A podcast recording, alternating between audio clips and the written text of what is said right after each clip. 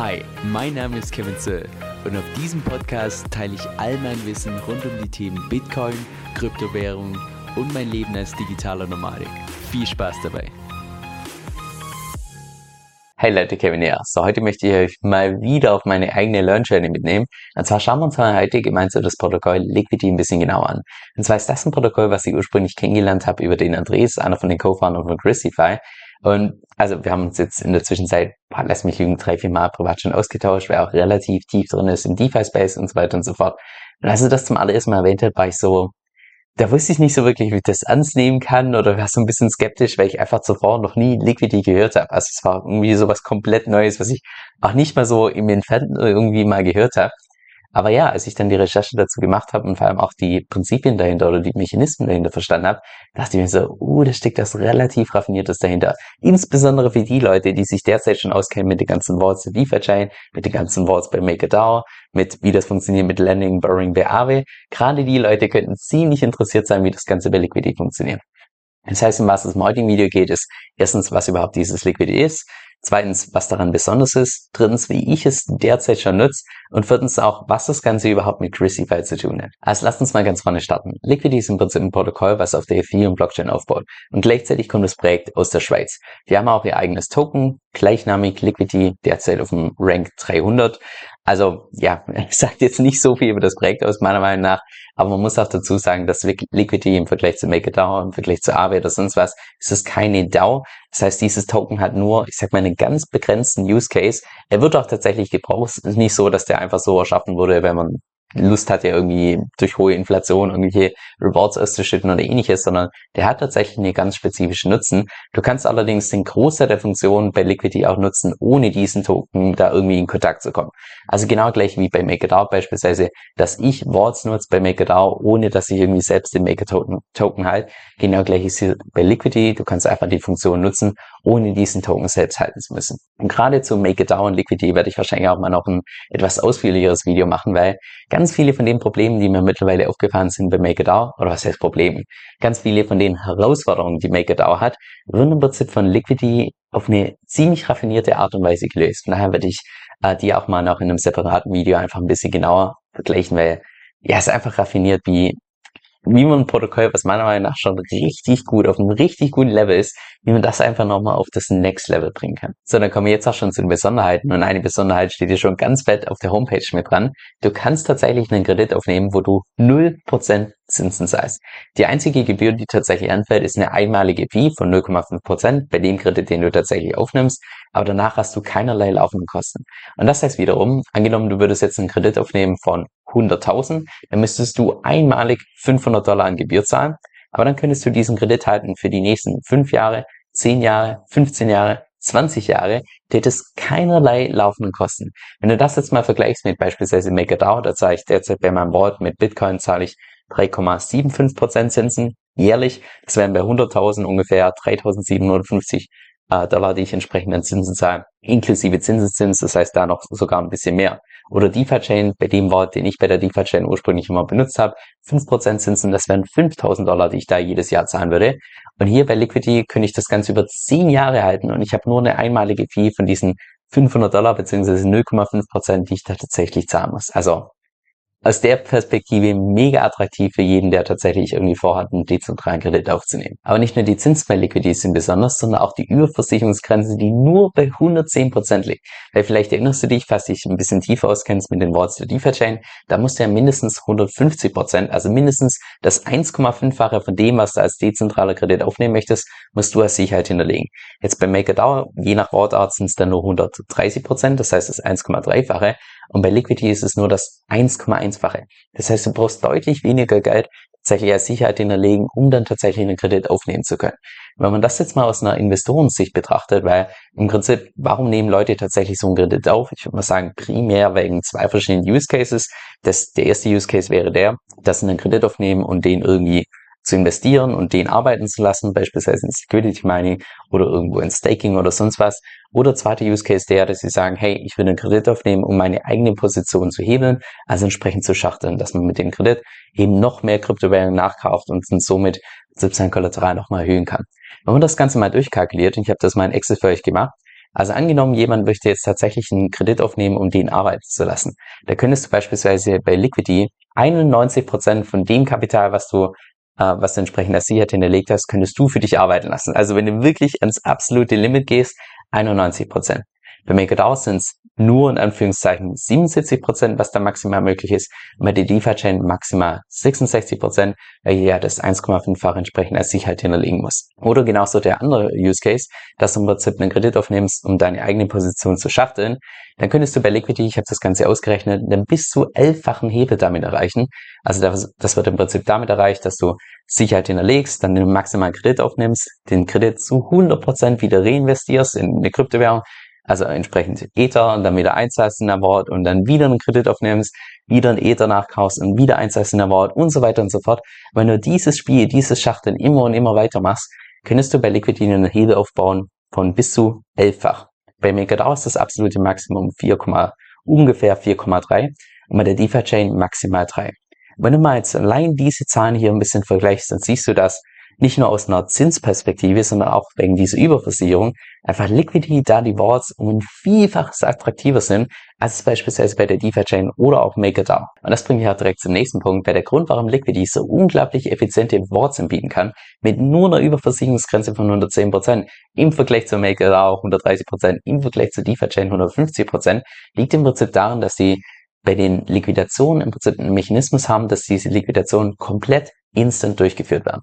Weil beispielsweise bei der DeFi-Chain oder MakerDAO, also DeFi-Chain hat es ja ursprünglich abgeschafft von MakerDAO, also die funktionieren relativ ähnlich. Das ist ja im Prinzip so, dass wenn Wards liquidiert werden, also wenn die wenn die im Prinzip die Wards diese Überversicherungsgrenze unterschreiten, also bei DeFi-Chain heißt es unter 150%, Prozent, bei MakerDAO je nach Wortart 100, unter 130%, Prozent, dann wird der Wort entsprechend liquidiert.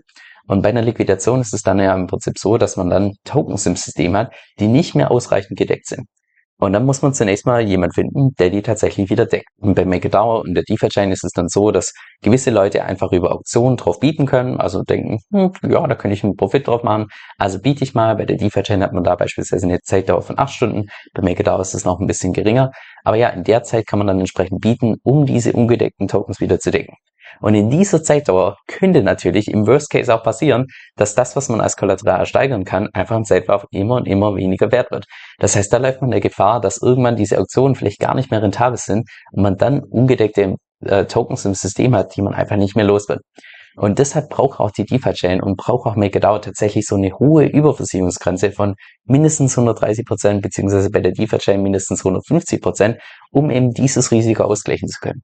Und jetzt bei Liquidity ist es im Prinzip dadurch, dass die Liquidationen instant durchgeführt werden, und auch automatisch die Liquidität, um die ungedeckten Tokens wieder zu decken, bereits vorhanden ist wegen so einem sogenannten Stability Pool, brauchen die gar nicht so eine große Überversicherungsgrenze, sondern da reicht es vollkommen aus, wenn die bei 110% sind, dann wird der Wort liquidiert und dann, ja, vielleicht droppt der Preis innerhalb von den paar Minuten noch ein bisschen mehr auf 108% oder 109%, aber dann kommt sofort die Liquidität von diesem Stability Pool, die ungedeckten Tokens werden wieder gedeckt und die Sache ist gegessen. Dann dritte Besonderheit bei Liquidity, die haben auch einen eigenen Stablecoin, den Liquidity USD bzw. LUSD. Ich würde sagen, derzeit mit einer Marktkapitalisierung von ungefähr 190 Millionen und Rank 230 ist nicht so beeindruckend. Wenn wir uns auch mal hier das Preischart anschauen, seitdem ja der entsprechend gelistet ist, der Stablecoin ist auf jeden Fall deutlich instabiler als jetzt beispielsweise die großen anderen Stablecoins wie DAI, USDC, Tether und so weiter und so fort. Ich würde auch mal sagen, dass LUSD von den Mechanismen her ziemlich stark vergleichbar ist mit DAI. Also es ist ebenfalls überkollateralisiert, überkollateralisiert. Was für ein Wort. Also es ist deutlich mehr Kapital als Sicherheit hinterlegt, als tatsächlich Stablecoins im Umlauf sind und gleichzeitig hast du eine direkte Arbitragemöglichkeit. Beim DAI ist es ja eine direkte Arbitragemöglichkeit mit dem Stablecoin USDC und beim äh, bei Liquidity USD ist es im Prinzip eine direkte Arbitragemöglichkeit mit Ethereum in Dollar gemessen. Und zwar kannst du im Prinzip zu jedem Zeitpunkt ein LUSD umtauschen in einen Dollar in Ethereum. Und so ist im Prinzip der Preis oder wird der entsprechend stabil gehalten, dass Leute äh, entsprechend das arbitragieren können. Von daher würde ich mir auch hier jetzt nicht so große Sorgen machen, auch wenn man hier irgendwelche Ausreißer hat auf teilweise 95 Cent, was ich hier sehe, teilweise 105 Cent, weil man das ja sofort ausarbitragieren kann. Also es ist nicht so, dass ich mir jetzt irgendwie vorstellen könnte, ja, könnte jetzt eine Todesspirale oder sonst was äh, entsprechend passieren, weil man ja die direkte Arbitragemöglichkeit hat. Und das war auch way der Grund, warum ich vorgeschlagen habe, dass man den gleichen, die gleiche Arbitragemöglichkeit auch bei dem DUSD der DeFi-Chain entsprechend implementiert. Weil wir sehen ja beim DAI, dass es funktioniert, wir sehen hier bei Liquidity, dass es mehr oder weniger hier funktioniert, aber anscheinend soll es bei der DeFi-Chain nicht funktionieren.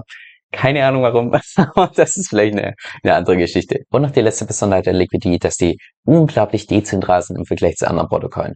Weil beispielsweise, oder beziehungsweise das mache ich primär an zwei verschiedenen Aspekten aus. Zum einen, dass sie im Prinzip nur das Backend entwickelt haben, also im Prinzip nur die Smart Contracts, alles was im Hintergrund läuft, das eigentlich nicht so wirklich sehen kannst. Und das Frontend, also die Benutzeroberfläche, die kann im Prinzip jeder selbst, also könntest auch du selbst, wenn du entsprechend Entwickler bist, so eine Benutzeroberfläche oder sonst was machen. Und es gibt sogar Außenprotokoll entsprechenden Incentive, dass man auch sein eigenes Frontend entsprechend entwickelt, weil die dann gewisse Rewards bekommen in diesen Liquidity Tokens und so weiter und so fort. Das heißt, die haben nur das Backend gemacht und gleichzeitig einfach einen Anreiz geschaffen, dass irgendwelche wildfremden Unternehmen selbst hingehen und so eine Benutzeroberfläche entsprechend bauen. Und der zweite Aspekt, der das Ganze dezentral macht, ist einfach die Tatsache, dass das komplette System schon autonom deployed ist ist. Das heißt, kein Mensch kann da irgendwie mehr dran was ändern. Niemand hat da irgendwie Special Zugang oder sonst was. Was natürlich Vor- und Nachteile hat. Vorteil natürlich der, dass keine Regierung jetzt irgendwie her, hergehen kann und sagen kann, hey, äh, schaltet mal dieses Liquidity ab. Das, das kann niemand abschalten. Das ist einfach schon deployed. Äh, das läuft jetzt einfach vor sich hin und jeder kann das grundsätzlich darauf zugreifen. Man braucht nur Handy, Internetverbindung, könnte es von überall dieses Protokoll entsprechend benutzen. Nachteil natürlich, stellt man jetzt irgendwie im Nachgang fest, ach, das hätten wir irgendwie an der einen oder anderen Stelle anders machen sollen oder wir hätten gerne hier noch was optimiert oder sonst was. Ja, man kann halt entsprechend nichts mehr verbessern. Also so ein Stück weit ähnlich wie auch bei Bitcoin. Und bei Bitcoin gibt's ja noch in, äh, entsprechende Verbesserungen, aber einfach so diese Grundgedanke im Sinne von, ich schmeiße es einfach mal in die Welt und danach kann es niemand mehr irgendwie aufhalten. Also es, es hat irgendwie was meiner Meinung nach. So, ich zeige euch mal das Frontend, was ich persönlich verwende, weil es gibt mehrere Frontends, weil wie gesagt, es gibt ja diesen Anreiz vom, im Prinzip vom Protokoll, dass die Leute, die das beste Frontend bauen, dass die natürlich die meisten Rewards bekommen. Dementsprechend gibt es verschiedene Frontends. Ich persönlich verwende das hier, das ist auch eins von denen, die am meisten genutzt werden. Ist auch relativ äh, simpel. Du könntest allerdings auch ein komplett anderes Frontend verwenden, aber die Logik dahinter ist immer die gleiche siehst auch hier direkt auf, dem, auf der Startseite, dass es derzeit nur so ungefähr 629 Wards gibt. Wards werden hier bei Liquidity werden die als Troves bezeichnet, aber das ist im Prinzip ein Synonym dafür. Also wenn man Troves ins Deutsche besetzt, sowas wie Fund, aber gemeint ist im Prinzip einfach nur Wort. Hier siehst du auch direkt das Total Value Locked von ungefähr 606 Millionen. Also du kannst an der Ratio schon in etwas sehen, dass da einige Wale bei Liquidity sind, weil 629 Wards und 606 Millionen entsprechend gelockt. Jo, pro Wort steckt da schon einiges an Kapital drin, sagen wir so. Dann brauchst du einfach nur hier auf der linken Seite auf Trove draufklicken, könntest du jetzt direkt deinen Kredit aufnehmen. Ich persönlich habe auch über Liquidity schon meinen Kredit aufgenommen. Ich habe mein Ethereum-Board von MakerDAO habe ich aufgelöst. Ursprünglich wollte ich den eigentlich verschieben auf Aave, aber bei Aave, da habe ich auch schon in meinem letzten Video was dazu gesagt, ist momentan so ein bisschen ja, ich weiß auch nicht, bin mir da ein bisschen unsicher und dann habe ich Liquidity ein bisschen besser kennengelernt und auch einfach die Effizienz von Liquidity und gedacht, also bevor ich jetzt bei AW irgendwie die dreifachen Zinsen zahle und deutlich mehr als Überversicherungsgrenze habe, äh, gehe ich direkt zur Liquidity und nehme entsprechend dort meinen Kredit auf. Das heißt, ich habe hier entsprechend ähm, Kollateral gelegt, beispielsweise hier 100 e Ether, da könnte ich hier einen Kredit aufnehmen für beispielsweise 50.000 LUSD, also einem Stablecoin. In der Theorie könnte ich natürlich hier auch einen Kredit aufnehmen von 90.000, weil wie gesagt, Überversicherungsgrenze ist ja nur 110 Prozent. Das heißt, rein mathematisch kann ich hier sogar einen Kredit aufnehmen von 90.900 irgendwas. Wenn das dann tatsächlich diese Überversicherungsgrenze ist von 110 Prozent, aber würde dann tatsächlich Ethereum nur ein kleines bisschen droppen, würde ich sofort liquidiert werden. Von daher mache ich das natürlich nicht play das Ganze ein bisschen saver von ungefähr 50.000. Siehst du auch hier unten direkt deinen Liquidationspreis. Also wenn Ethereum unter 550 Dollar hier fallen würde, würdest du entsprechend liquidiert werden. Also bei einem derzeitigen Preis von so ungefähr, wo steht Ethereum derzeit? Ich glaube so ungefähr 1900 Dollar oder so. Ah ja, da, da oben steht da sogar der Preis 1840 Dollar. Also ich würde mal sagen, bei 550 Dollar ist man schon relativ sicher unterwegs, wenn man jetzt da tatsächlich jeden Tag reinschaut und jetzt irgendwie nicht monatelang ein Board komplett vernachlässigt. Aber ja, da könntest du jetzt beispielsweise hier 50.000 als Kredit aufnehmen. Dann stellt sich jetzt die Frage, okay, was machst du jetzt mit diesem LUSD? Ich habe von diesem Stablecoin noch nie was gehört. Ich bin einfach so ähm, auf Curve gegangen. Curve könntest du auch schon kennen von meinen vorherigen Videos. im Prinzip eine DEX, die sehr spezialisiert ist auf verschiedene Stablecoins. Meiner Meinung nach die beste DEX, wenn du irgendwelche Stablecoins swappen willst. Da könntest du entspre entsprechend hier einfach den Pool suchen mit LUSD. Das könntest du jetzt beispielsweise umtauschen in USDT. Und diese Tether könntest du dann beispielsweise einerseits was ich beispielsweise bei Uniswap an die Arbeit schicken, du könntest einen Teilnehmer und bei der DeFi-Chain in die Arbeit schicken, du könntest einen Teilnehmer und bei Crisify in die Arbeit schicken und so weiter und so fort. Da kannst du ja im Prinzip damit machen, was auch immer du möchtest. Genau. Du könntest natürlich auch dann die LUSD nehmen und entsprechend Ethereum nachkaufen und so deine eigene Position hebeln. Das heißt, wenn der Ethereum-Preis entsprechend nach oben geht, dass du dann den x-fachen Kursgewinn mitnimmst. Wenn Ethereum nach unten geht, dass du dann ja natürlich den x-fachen Verlust mitnimmst, logischerweise. Aber ja, es ist im Prinzip relativ einfach aufgebaut, vor allem für die Leute, die schon derzeit mit der, äh, mit der DeFi-Chain ein bisschen vertraut sind, die werden sich sofort zurechtfinden. Auch die Leute, die derzeit schon ein Wort haben bei MakerDAO oder sich damit schon auseinandergesetzt haben, auch das ist ziemlich vergleichbar, nur dass es hier einfach nochmal um Längen effizienter ist, weil wie gesagt, du hast ja nur eine einmalige Fee von 0,5 Prozent, die hier entsprechend anfällt. Das würde das bedeuten, bei einem Kredit von 50.000 würde ich einmalig eine Fee zahlen von 250 Dollar und danach nie mehr irgendwas. Das heißt, dieser Liquidationspreis hier von 550 Dollar, der bleibt die ganze Zeit konstant. Der wird sich nie irgendwie erhöhen, weil jetzt irgendwie durch die Zinsen noch mehr Kreditschulden oder sonst was dazu kam, sondern der ist einfach fix. Also ich glaube, effizienter kann man einfach kein Wort haben. So jetzt noch zu ein paar, ich sage mal eher ernüchterten Statistiken, bevor wir dann zum Punkt kommen, was das Ganze überhaupt mit Christify zu tun hat. Und zwar ist das hier eine Seite mit lauter Statistiken, die auch in meinem Frontend entsprechend verlinkt ist. Das heißt, da bin ich direkt auf diese Seite hier gekommen. Und wie man das sehen kann, als Liquidity damals gestartet hat, irgendwann 2021, ist brutaler Hype ganz zu Beginn. Also, die hatten einen Total Value Lock von ungefähr 4,4 Milliarden. Wenn man das jetzt mal anschaut, derzeit so ungefähr ja, 600 Millionen, das heißt von 4,4 Milliarden runter auf 6,6 Millionen. Okay, Preise sind natürlich auch gefallen von Ethereum, Kryptomarkt und so weiter und so fort. Aber es ist trotzdem einfach massiver, ja, ist einfach massiv gefallen. Genau das gleiche natürlich auch für LUSD, für den Stablecoin. Da hatten wir auch da am Peak mal so ungefähr 1,5 Milliarden, die im Umlauf waren. Und je näher da im Umlauf sind, desto stabiler natürlich dann auch entsprechend der Preis, weil ja der Preis durch ein direktes Arbitrage wiederhergestellt wird. Das heißt, je mehr im Umlauf ist, desto stabiler das Ganze. Je weniger im Umlauf ist, desto instabiler.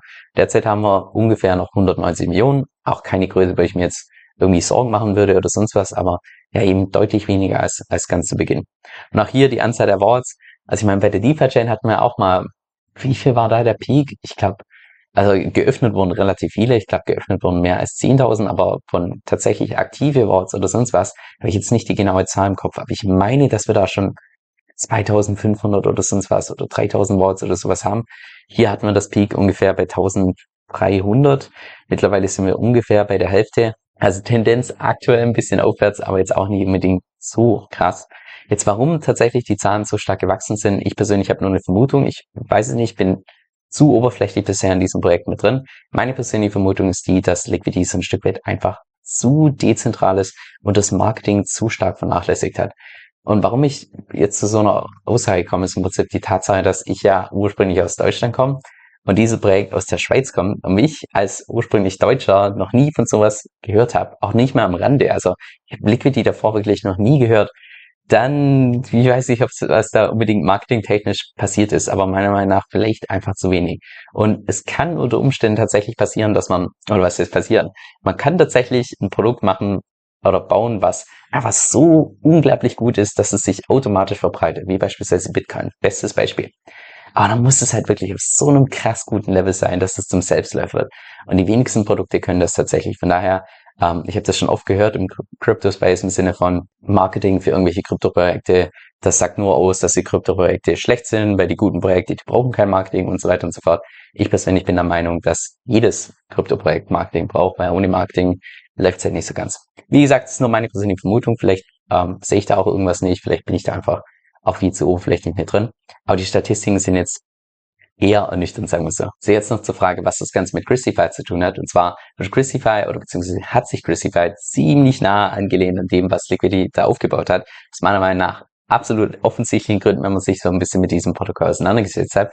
Das heißt, die werden ebenfalls Warts anbieten mit nur einer Überversicherungsgrenze von 110%, gleichzeitig würde auch nur eine One-Time-Fee zahlen muss von 0,5%. Das heißt, aus Investorensicht unglaublich attraktive Warts, aber im Vergleich zur Liquidity, wo du nur als Kollateral Ethereum hinterlegen kannst, wirst du dann auch bei Christify Bitcoin hinterlegen können, Ethereum hinterlegen können, eventuell später sogar noch den Shihani-Token und eventuell sogar irgendwelche Liquidity-Paare. Das heißt, könntest im Prinzip ins Liquidity-Mining gehen und dieses Paar als Sicherheit hinterlegen, dann darauf einen Kredit aufnehmen und mit dem Kredit beispielsweise wieder ins Liquidity-Mining gehen oder irgendwo eine Position heben oder sonst was. Also aus Investorensicht meiner Meinung nach ziemlich attraktiv. Noch ist das Ganze natürlich nicht umgesetzt, aber ich bin auf jeden Fall gespannt drauf, insbesondere wenn man dann gleich effiziente Worts hat für Bitcoin. Das finde ich mega spannend, weil derzeit bin ich noch bei MakerDAO. Wenn ich da einfach die Effizienzlevel entsprechend miteinander vergleiche, ja, da bin ich schon ziemlich äh, ja, angetan von, von, diesen, von dieser Effizienz eben. Und die letzte Gemeinsamkeit ist im Prinzip der Stablecoin. Bei Liquidity ist es entsprechend der LUSD. Bei Christify wird es der DeFi-Frank sein, aber ich sag mal von der Preisstabilität her sind sie relativ ähnlich. Jetzt beim LUSD ist es ja ein Pack zum US-Dollar. Das heißt, du kannst den LUSD zu jeder Zeit umtauschen in den Ethereum-Wert, in also in 1 Dollar Wert in Ethereum und so wird im Prinzip durch diese Arbitragemöglichkeit der Preis konstant gehalten. Und bei Crucify ist das Ganze nur mit dem Schweizer Franken, das heißt, das ist ein DeFi-Frank und der wird durch eine direkte Arbitragemöglichkeit ähm, konstant gehalten bei einem Schweizer Franken, dadurch, dass du dann jederzeit umtauschen kannst in den Ethereum-Wert von einem Schweizer Franken. Also im Prinzip auch da sehr ähnlich angelehnt, nur eben nicht ein Pack zum US-Dollar, sondern entsprechend zum Schweizer Franken. By the way, wusstest du, dass du mit Kryptowährungen auch passives Einkommen verdienen kannst, ohne deine Coins zu verkaufen? Ich persönlich stake beispielsweise mit der Kryptowährung DFI. Das heißt vereinfacht gesagt, dass ich meine Coins verleihe und davon eine jährliche Rendite bekomme von derzeit so ungefähr 30%, die tagtäglich ausgezahlt wird. Mit Lending und Liquidity Mining kannst du da teilweise noch viel höhere Renditen abgreifen. Wenn du das mal selbst ausprobieren möchtest, dann kann ich dir ebenfalls die Plattform namens Cake DeFi empfehlen. Die benutze ich dafür auch. Mit meinem Empfehlungslink bekommst du auch noch mal einen Starterbonus von 40 Dollar geschenkt, sobald du dich erstens verifiziert hast und zweitens auch dein Konto um mindestens 50 Dollar aufgeladen hast. Falls sich das für dich interessant anhört, und du es auch mal ausprobieren möchtest, dann geh einfach auf meine Webseite kevinsoe.com-cake. Das ist kevinsoe.com-cake. Laut einer YouTube-Umfrage von mir würden ganze 92% von meiner Audience Cake Weight empfehlen. Also, das ist schon eine ziemliche Hausnummer. Und jetzt noch ein kurzer Disclaimer. Dieser Podcast stellt weder eine steuerrechtliche noch eine finanzielle Beratung dar. Das heißt, alle Inhalte sind wirklich nur zu Informationszwecken bestimmt.